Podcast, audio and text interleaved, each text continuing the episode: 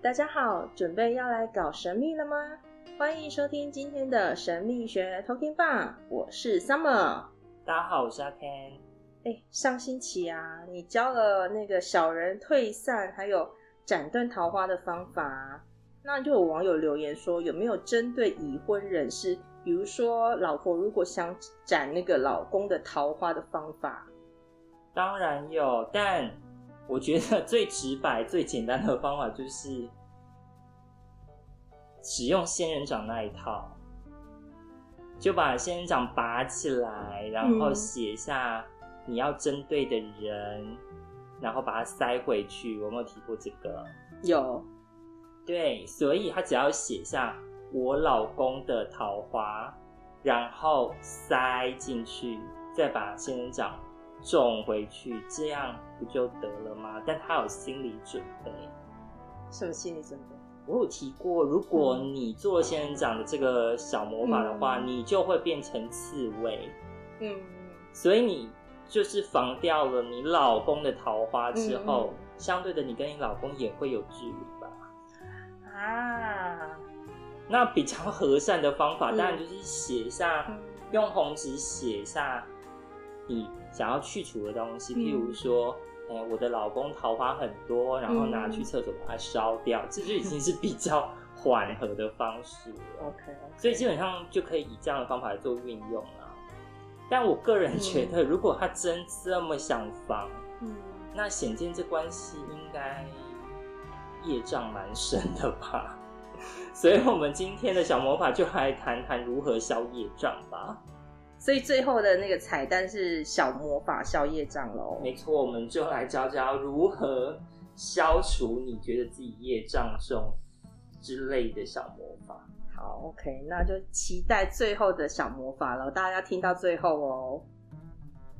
哎，那我这些年啊，找你算塔罗，其实我。好像都找你算蛮多不同的问题嘛，然后我今天啊，我真的为了拉升我们的收视率，我还自曝一个我找你算感情的经验。然后我真的要牺牲这么大吗？对，没办法，我就是要扮演这样的角色，拉抬一下，拉抬一下。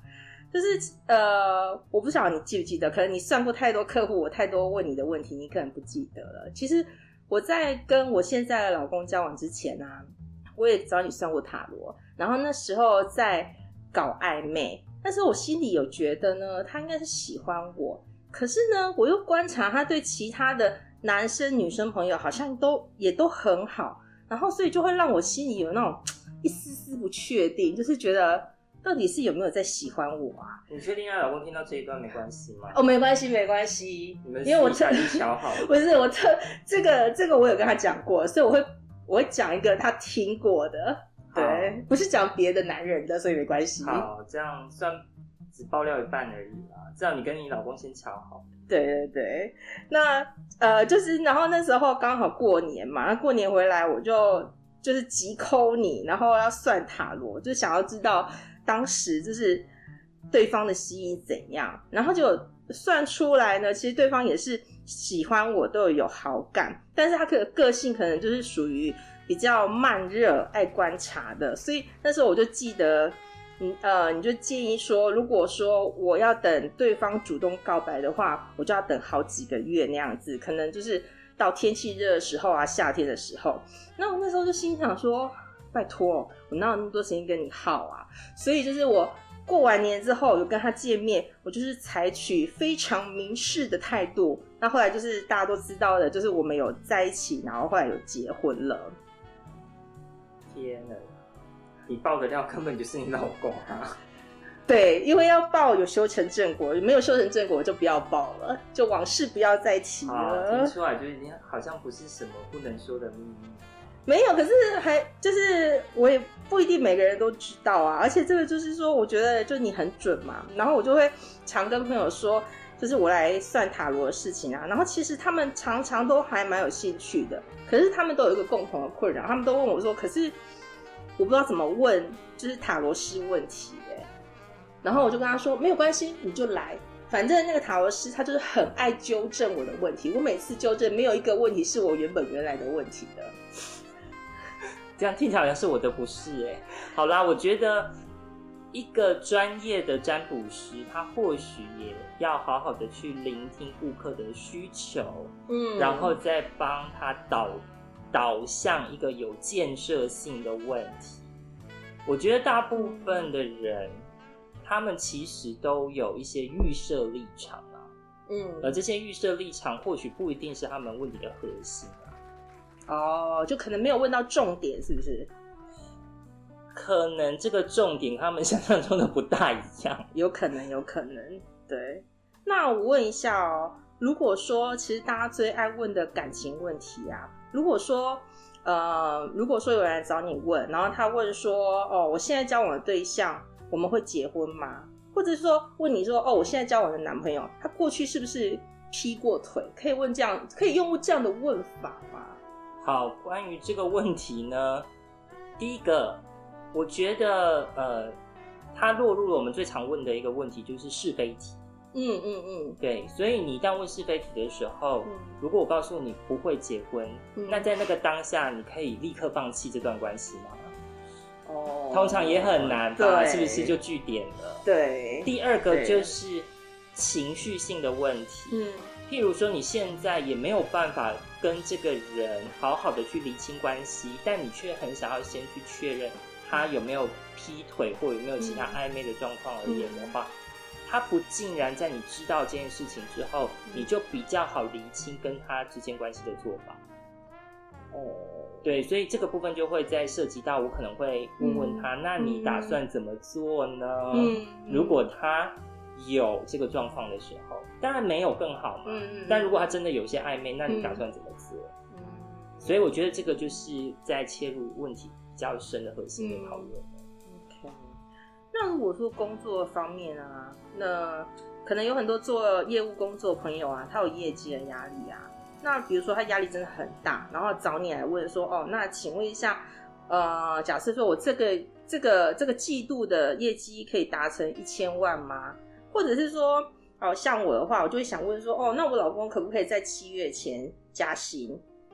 嗯，很好。其实你应该听得出来，这部分有踩到刚刚的类似的梗嘛，就是它又是一个是非题的概念。嗯，通常为了缓解这方面的是非题，嗯，我们都会是以间接的回答为主，譬如说几成，哦，几成的机会，对，就把它转换成几率性或者是达标率的状况来做回答，而当事者就会比较缓冲他的心理压力，他也知道我大概还要做。几成的努力来回补这些落差。嗯，嗯，了解了解。那像现在啊，台股、台股、美股都还蛮热的啊，可以问这方面的吗？比如说，呃，有的人觉得，哎，好像投资美股也不错，投资台股也不错，但是可能资金不多，那就找你问说，哦，那我投资美股好还是台股好？或者更甚的问你说，哦，我们的护国神山问你说，哎，台积电还可以买吗？它还会再涨？当然，我觉得这个东西 你要先理解它的本质是跳动性的。嗯，如果我今天问这个月我的女友的心情如何，嗯，你觉得这个会有一个很具体的答案吗？因为他的女友有可能今天心情好，明天心情又不好。对，所以如果他问了一整个月，你告诉我好跟不好有是平均值吗？哦，他是不是可以去强调这部分的不确定性很高？所以他不是不能问，而是他不确定性很高。可是可以问个大趋势嘛？就比如说哦，假设说哦，到了下半年会不会涨那之类的。好，那你可以知道哪天涨哪一天不涨吗？那如果真的要开的话，是不是每个月都要开一张，或开到可能三十天都要开，每天都要开一张？嗯、这样状况太 detail 了。嗯、所以很明显的事情是，这样的问题通常不是很建议问，因为它的变化性太大。嗯嗯嗯，对，所以。如果针对这样子一个状况的话，我个人觉得你可以在这部分先预设好你的投资预算，嗯，然后来看这个部分它的胜率有多少。嗯、所以又回到刚刚讲的所谓几率性的讨论的部分，哦、你会比较好掌握。对，因为你说这学期老师会当到我吗？嗯嗯嗯。那如果我告诉你不会。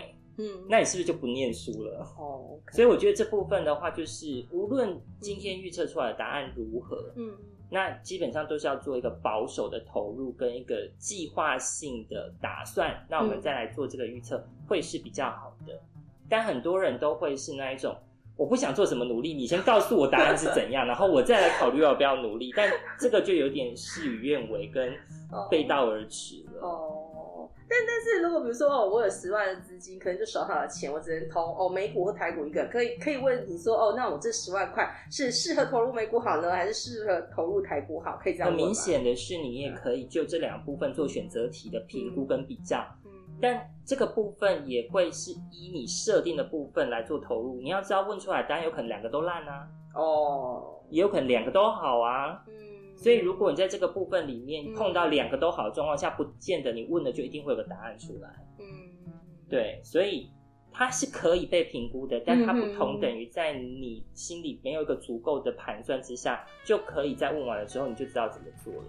嗯，所以我觉得自己一定要多少有点盘算，或多少有点预算性的状况，嗯，然后再来问这个问题。嗯，OK，那像健康的。方健康方面的问题能不能问啊？比如说，呃，像嗯、呃，之前我可能有家人生病，然后住院插管，那我能问说，呃，他能在这个月度过这个难关吗？这一类的问题可以问吗？呃，通常这是一个比较敏感的问题嘛。嗯因为我们不是医生，对，所以我们做这样的评估的时候，有可能会触犯法律的哦。哦。那第二个重点是在于，这个部分也涉及到一些禁忌性的状况，它视同你在问寿命。嗯嗯嗯，对，这部分都会是我们业界算是比较禁忌的问题。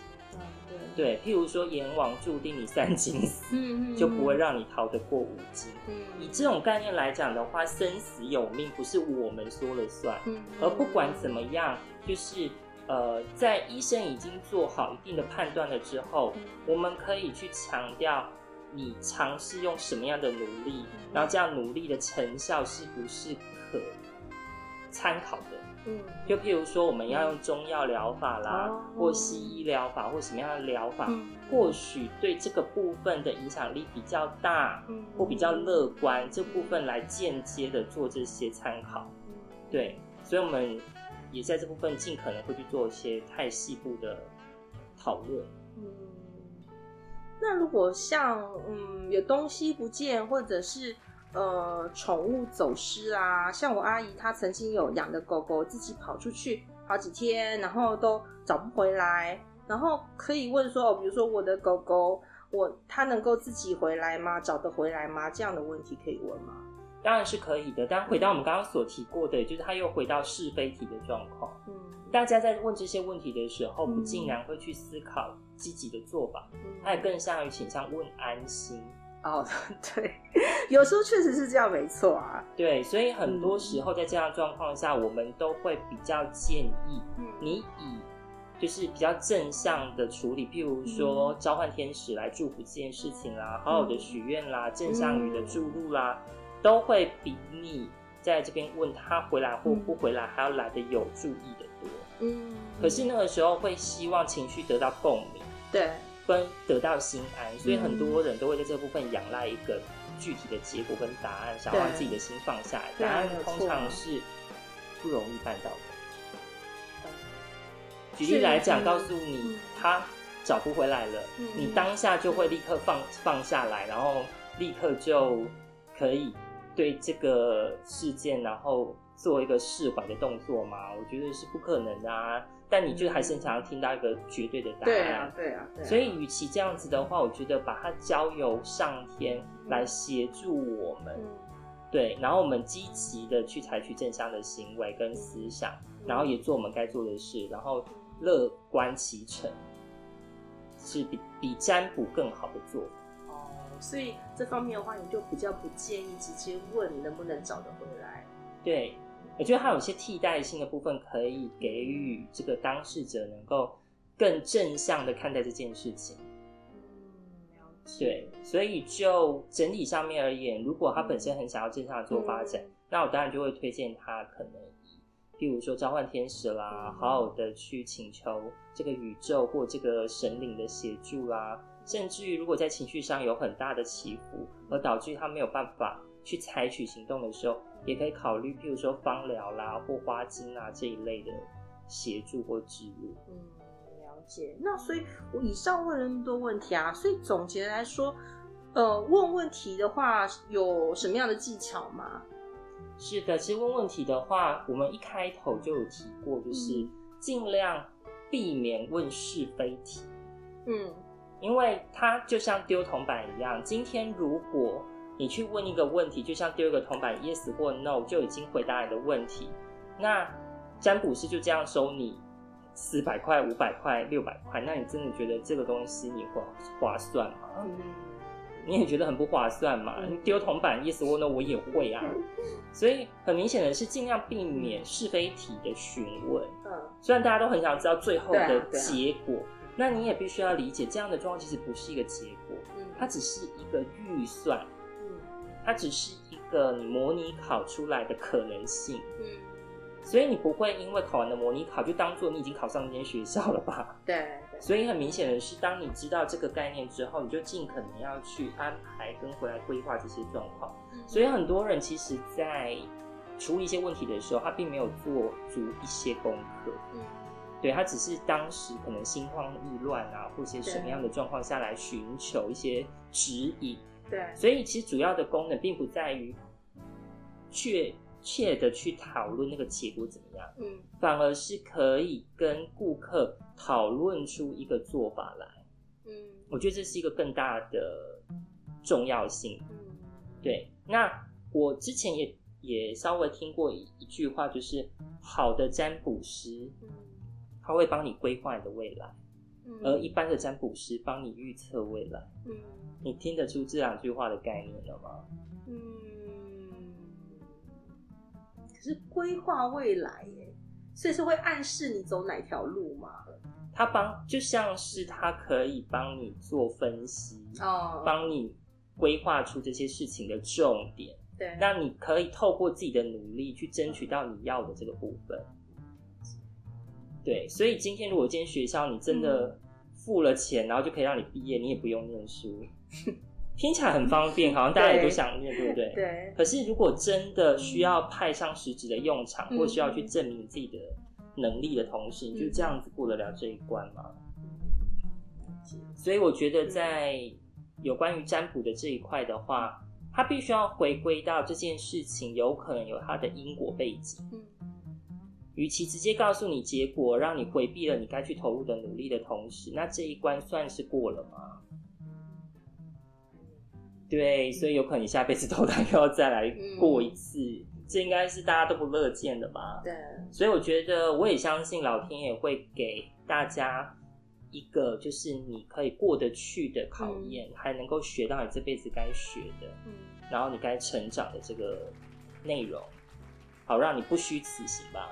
好，那我们来谈谈有关塔罗牌问，除了不尽量避免问是非题这个技巧之余呢？对。当然，你也要尽可能的去思考这个问题，我可以做什么？嗯。所以，当你去设定我有可能可以念一小时、念两小时、念三小时，我有可能会考几分的时候，会不会比较积极一点？还是我都不去想我要 念几小时，你只要告诉我这学期会不会及格就好了？你听得出来这个问题是有差异的吗？嗯。对，所以我觉得。呃，顾客在这之前是可以稍微思考一下。嗯，那在我想要达到我这个目标之前，我可能可以有一些什么样的做法？嗯，对。但这些做法细分下来，也不用把它搞得太复杂。或许你可以思考简单一点，譬如说我可以积极一点，嗯，或者是维持现在的做法，嗯，或者是消极一点，以这个部分来稍微思考一下，这部分可以投入的程度到哪？所以你也不用太细的，一定要知道怎么怎么，因为你就是不知道怎么做才来问的嘛。嗯嗯，对。所以我们有偶尔可以稍微这样子去稍微做一些思考。嗯。但其实大家不用太担心，一个好的占卜师他不会是很单纯的，你一坐下来就直接告诉你，嗯，你要做些什么事情，或者是你该怎么做才会达到你要的目的。他应该很客观的去协助你了解，然后知道这整个事情的前因后果。然后慢慢的让在人事物跟环境上面的一个状况的理解度提升了之后，然后知道你现在该做些什么，或你可以做些什么来支持你外的愿景。所以我觉得这个是可以被规划的。但我觉得很多人就是心不定，他就会不停的想问。很多人都会问说：“那我什么时候可以再来问？”嗯、哦，对，重复问就是一个问题，他是不是答你的答案？他就是你占卜出来的结果，他可能不能不满意，对之类的。原则上，呃，塔罗牌业界有一个概念，就是一事不二卜。嗯，就一件事情，同一件事情不问两次。那怎样才叫同一件事呢？就代表。这些事情的环境因素跟你的做法自始至终都是一致的，而且事情的出入也不大。在这样的状态下面，你就可以不要再问第二次。那我们可以找不同的人问吗？不同的塔罗占卜师问吗？我觉得是同一件事情，如果你要找别的占卜师问，嗯、也是要避免的。这也不是要垄断市场啊。嗯我以看病来讲好了，你今天啊，病情也没有很大的转变，而医生已经开了三天的药，甚至一个礼拜药给你，结果你一天内就回去回门诊回诊了两次或三次，你告诉我会有什么差别？答案是不会吧？对，除非你突然间发高烧或者是有些状况，但还是该赶快回诊。但除此之外，如果事情没有很大的变数。你除了只是心不安，然后一天回诊个两三次，你可以听到什么不同的结果？哦，好，就算是不是同间医院，好，你看了不同的门诊，对，那就会更尴尬，因为你手上会有几个诊所的药，两间或三间的诊所，那你要吃哪一包？哦，你是因为太紧张，所以我三间诊所一口气就把它吃下去吗？要听谁的？所以你也可以知道为什么我会建议这些状况，真的不是为了垄断市场，或者是。这些干扰，我觉得比较像是帮你做好这个心理准备，嗯、然后你好好的也必须要去认清，在这个阶段里面，我可能要去投入一个什么样的人生的课题，嗯，或者是一个什么样的责任正在进行中。嗯，那甚至严肃一点，我现在正在背负着什么样的业因果？要讲业力好像有点重，还好我们待会还有小魔法可以清一下。好，那以上是我们今天的分享，有关呃怎么样问塔罗问题的一些小技巧。那接下来我们可以进入到今天的小魔法，消除业障，好期待哦。对，但至于这个消业障的话，哈，其实它做法其实还蛮简单的啦，哈、嗯。那么主要是架构在清理，嗯，对。那么关于要清理，很明显的你要知道清什么，对啊。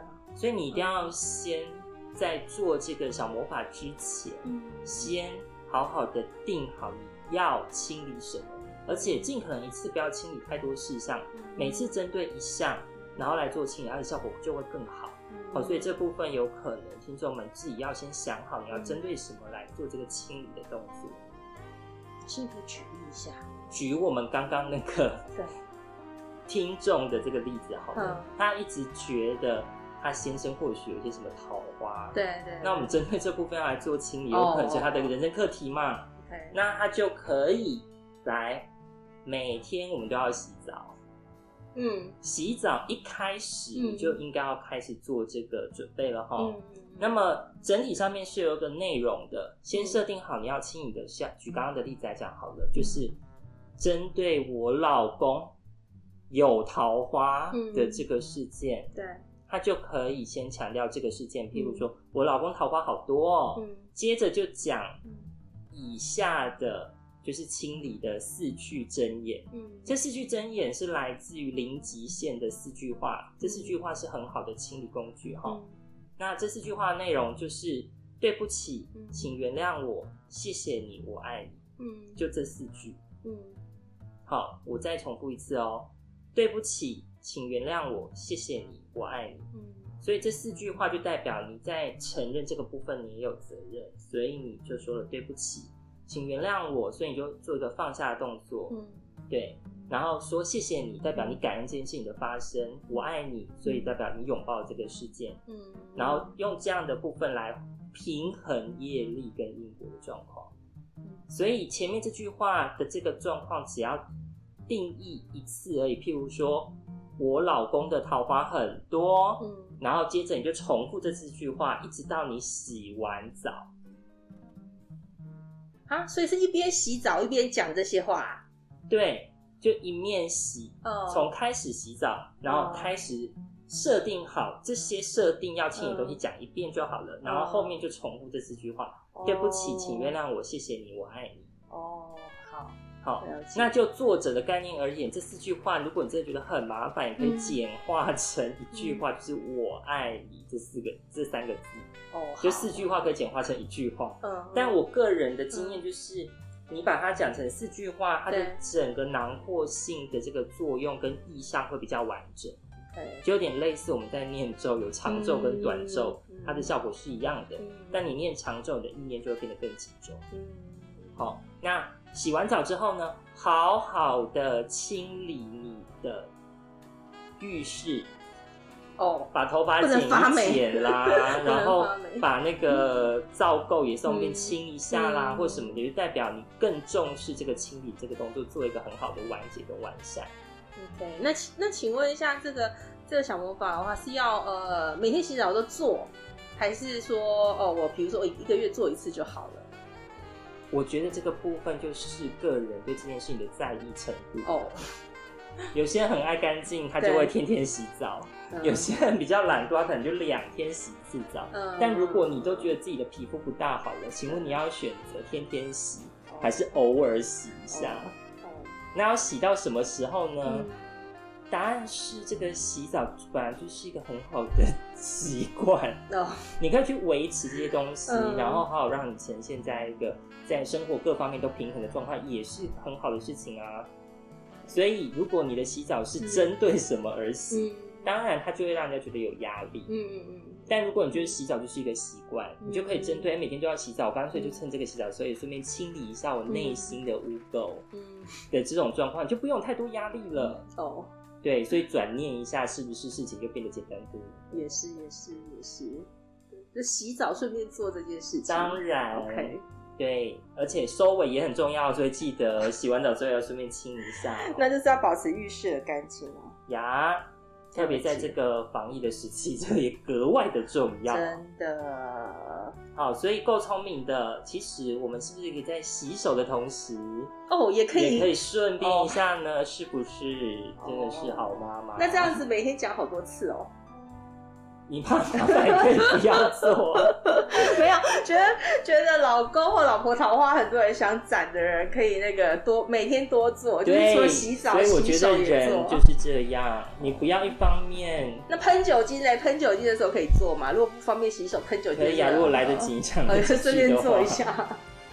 我觉得啦，人就是这么回事啦。嗯、一方面想要避免这些尴尬的事情，可是真要为了他做些什么，又怕麻烦。哦。那就是看你愿意做出多少的那个动作了。是，所以我真觉得大家可以好好同时透过这部分去思考自己的在意程度有多大，嗯、或者是该处理的程度到哪里，自己做一个内在的观察。姐，好，谢谢你今天分享的小魔法，希望大对大家有帮助哦。那今天的节目到这边哦，谢谢大家。如果需要什么相关的问题，也很欢迎在我们底下留言跟发问哈。如果可以的话，我们就会好好的来做答复。好，谢谢各位的收听哦，我们下次见，拜拜，拜拜。